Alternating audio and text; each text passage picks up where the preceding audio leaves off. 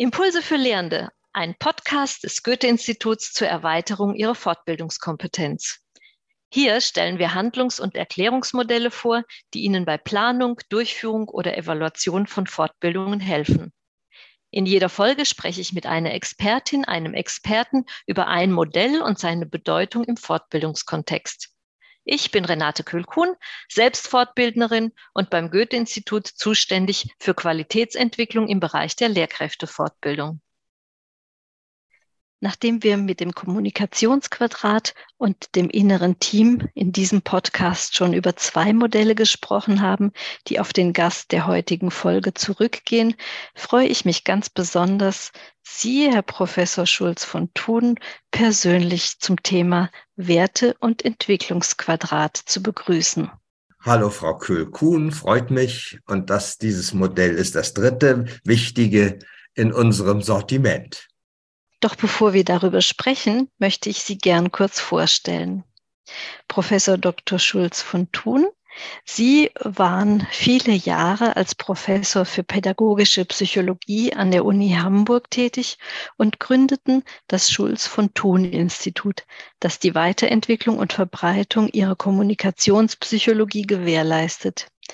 Ihre Kommunikationstrainings sind sowohl bei Lehrkräften als auch bei Führungskräften sehr gefragt. Einem breiten Publikum wurden sie durch zahlreiche Veröffentlichungen bekannt, zum Beispiel das vierbändige Miteinander reden, in dem übrigens auch das Werte- und Entwicklungsquadrat dargestellt wird. Bitte führen Sie uns dieses Modell, dieses Quadrat zunächst mal vor Augen. Das wäre sehr hilfreich, wenn Sie vor Augen haben vier Kästen, jeweils zwei untereinander, so dass in der oberen Etage zwei Kästen stehen und in der unteren Etage auch zwei Kästen. Wenn Sie das vor Augen haben, dann hilft das, äh, den, die Gedanken zu verstehen, die sich mit diesem Tool verbinden. Und die Grundidee ist ursprünglich von Aristoteles, dann über Nikolai Hartmann weiterentwickelt. Äh, die Grundidee ist, dass jeder Wert, jede menschliche Tugend, jede positive menschliche Qualität sich im Leben nur dann konstruktiv aus, äh, positiv auswirkt, wenn sie begleitet ist von einer Schwestertugend, die eher gegensätzlicher Art ist. Andernfalls droht der Wert, droht die Tugend zu einem Desaster zu entgleiten, wenn man sie verabsolutiert und einseitig lebt.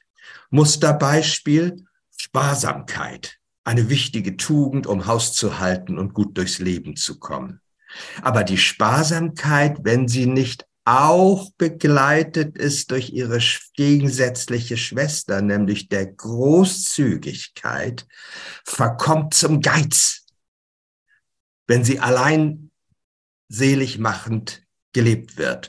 Umgekehrt auch die Schwestertugend, die Großzügigkeit ist in Gefahr zu verkommen in eine Verschwendung, wenn sie nicht begleitet ist von der Sparsamkeit. Und als ich das damals gelesen habe und gefunden habe, da war ich sofort elektrisiert, weil ich dachte, das ist ja auch für unsere kommunikativen Tugenden von so einer großen Bedeutung. Klar, Wahrhaftigkeit, Ehrlichkeit, Authentizität, das sind wichtige Werte. Aber Diplomatie, Taktgefühl, Sensibilität für das, was ich anrichte mit meinen Worten, das sind auch wichtige Tugenden. Und erst wenn Authentizität und Taktgefühl und Sensibilität und Diplomatie in eine Balance geraten, dass ich beides sowohl als auch gleichzeitig verwirkliche, erst dann geht der Regenbogen auf, der ja auch nur aufgeht, wenn zwei sehr gegensätzliche Qualitäten gleichzeitig vorhanden sind, nämlich Sonnenschein und Regenwasser.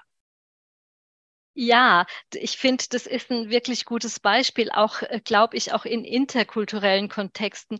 Denn wenn wir äh, manchmal denken, wir sind ehrlich und offen und das ist ein hohes Gut, kann das vielleicht von jemandem anderen als Harschheit oder Schroffheit interpretiert werden. Als ganz unsensible Taktlosigkeit ja. oder Brüskheit, ja.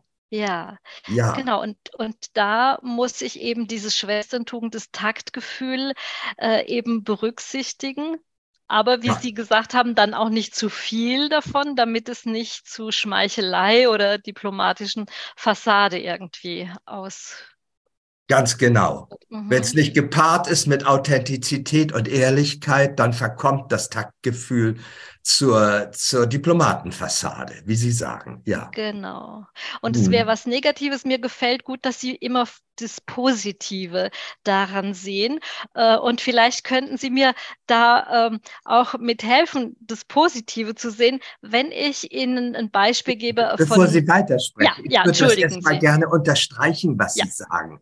Das ist in diesem Wertequadrat sozusagen mit angelegt, dass wir die auf der unteren Etage die Untugenden als des Guten zu viel interpretieren.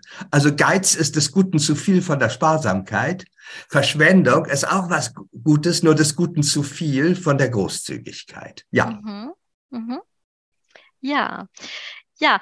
Äh, ich wollte ja ein anderes Beispiel noch geben, wenn wir in Fortbildungen sind. Also ich habe zahlreiche Fortbildungen besucht ja. und des Öfteren hinterher festgestellt, mh, hm, nach der besuchten Fortbildung falle ich wieder in die alten Muster. Ich, äh, es bleibt alles beim Alten und ich integriere zu viel, zu wenig von dem Neuen, was ich gelernt habe. Mhm. Das klingt ja jetzt etwas negativ, aber kann ich das irgendwie ändern? Kann ich daraus irgendwie eine Entwicklung finden?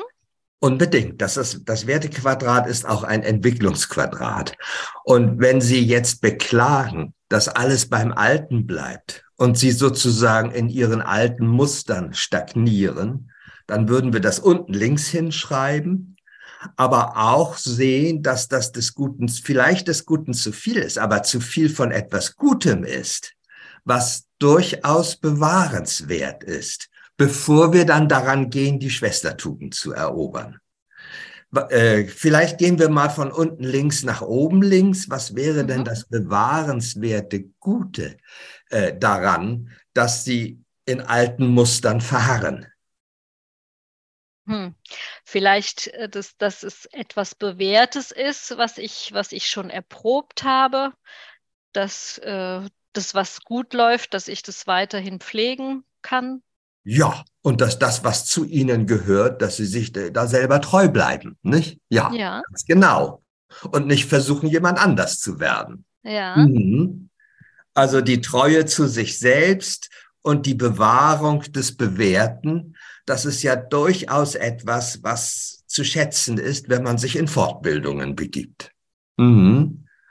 Aber nun haben sie das, haben sie bei sich selber gefunden, ja, da mache ich etwas des Guten zu viel, indem ich das bewerte, äh, allzu bewahre. sehr Und das kann in Richtung äh, Stagnation der eigenen Entwicklung nach unten links abgleiten. Und dann würden wir sozusagen über die Diagonale nach oben rechts die Schwestertugend suchen, die es dann für sie zu erobern gilt. Und was wäre nun genau das Gegenteil von äh, von Stagnation und in alten Mustern, in eigenen alten Mustern verharren. Was wäre das genaue positive Gegenteil davon? Würde ich sagen, innovativ zu sein.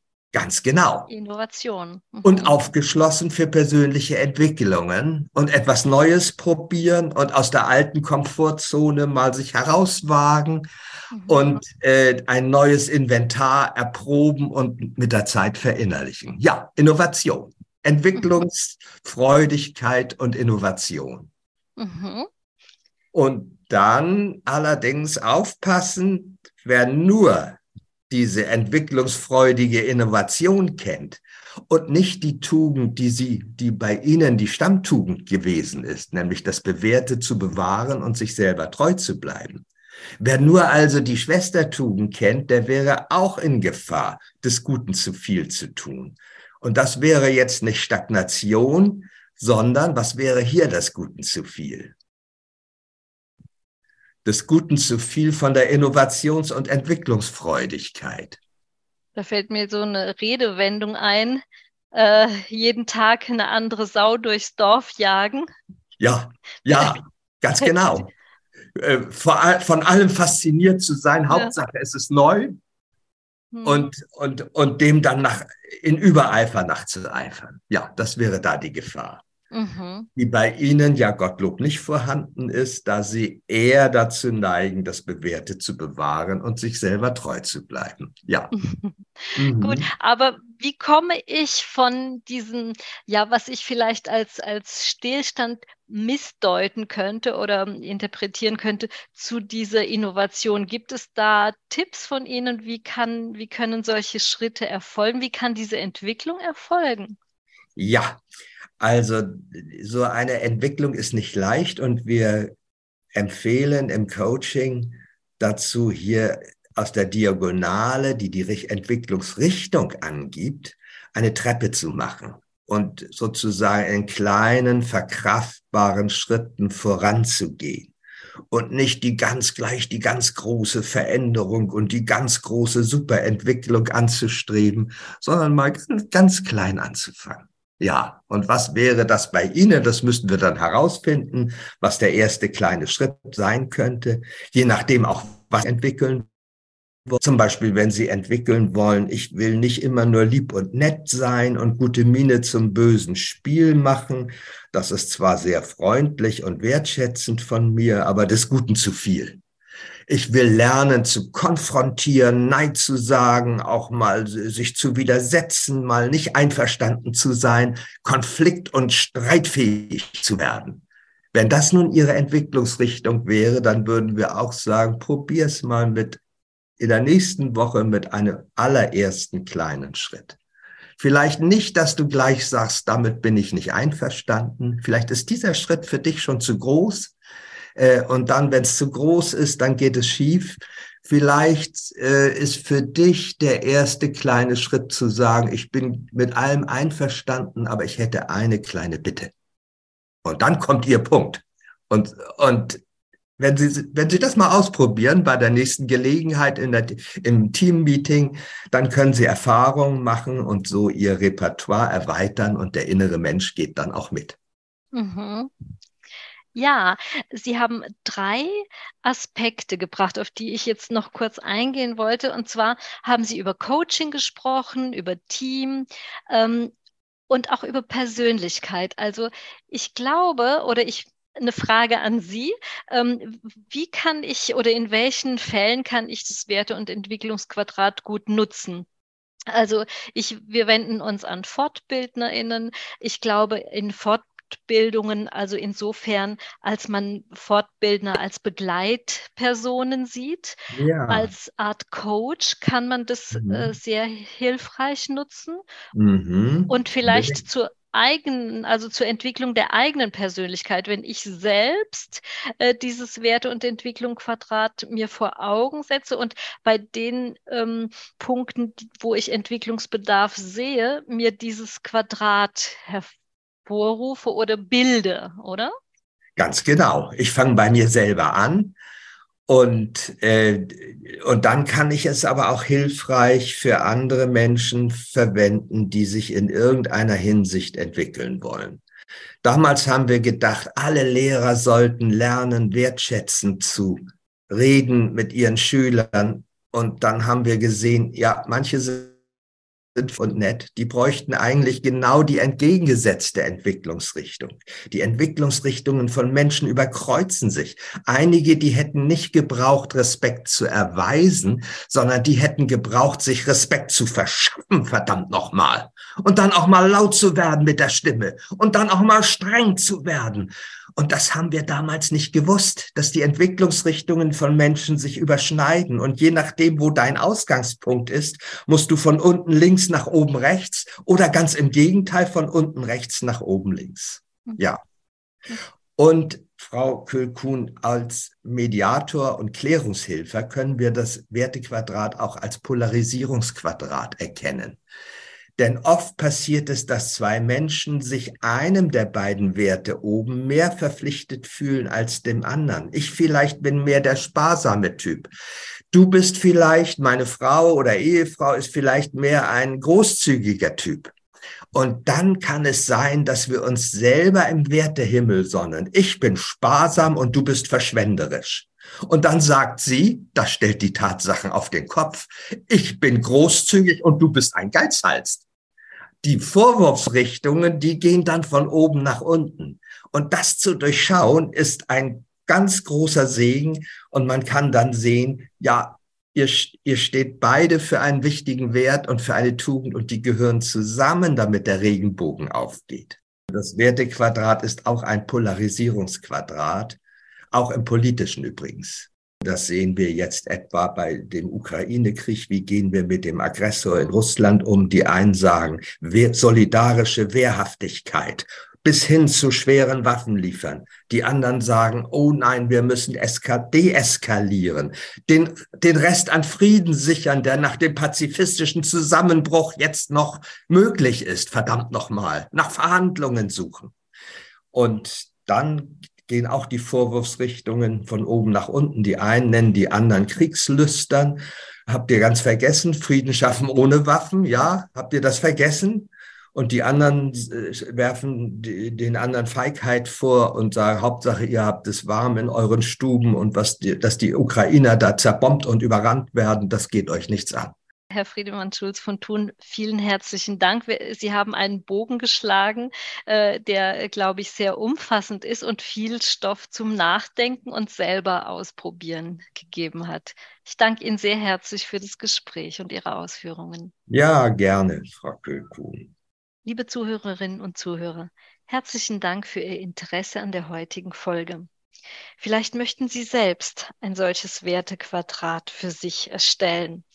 Überlegen Sie eine Eigenschaft, eine Tugend, die Sie haben und welche Schwesterntugend dazu gehört, was das jeweilige des Guten zu viel wäre und wie Sie dieses des Guten zu viel vermeiden könnten.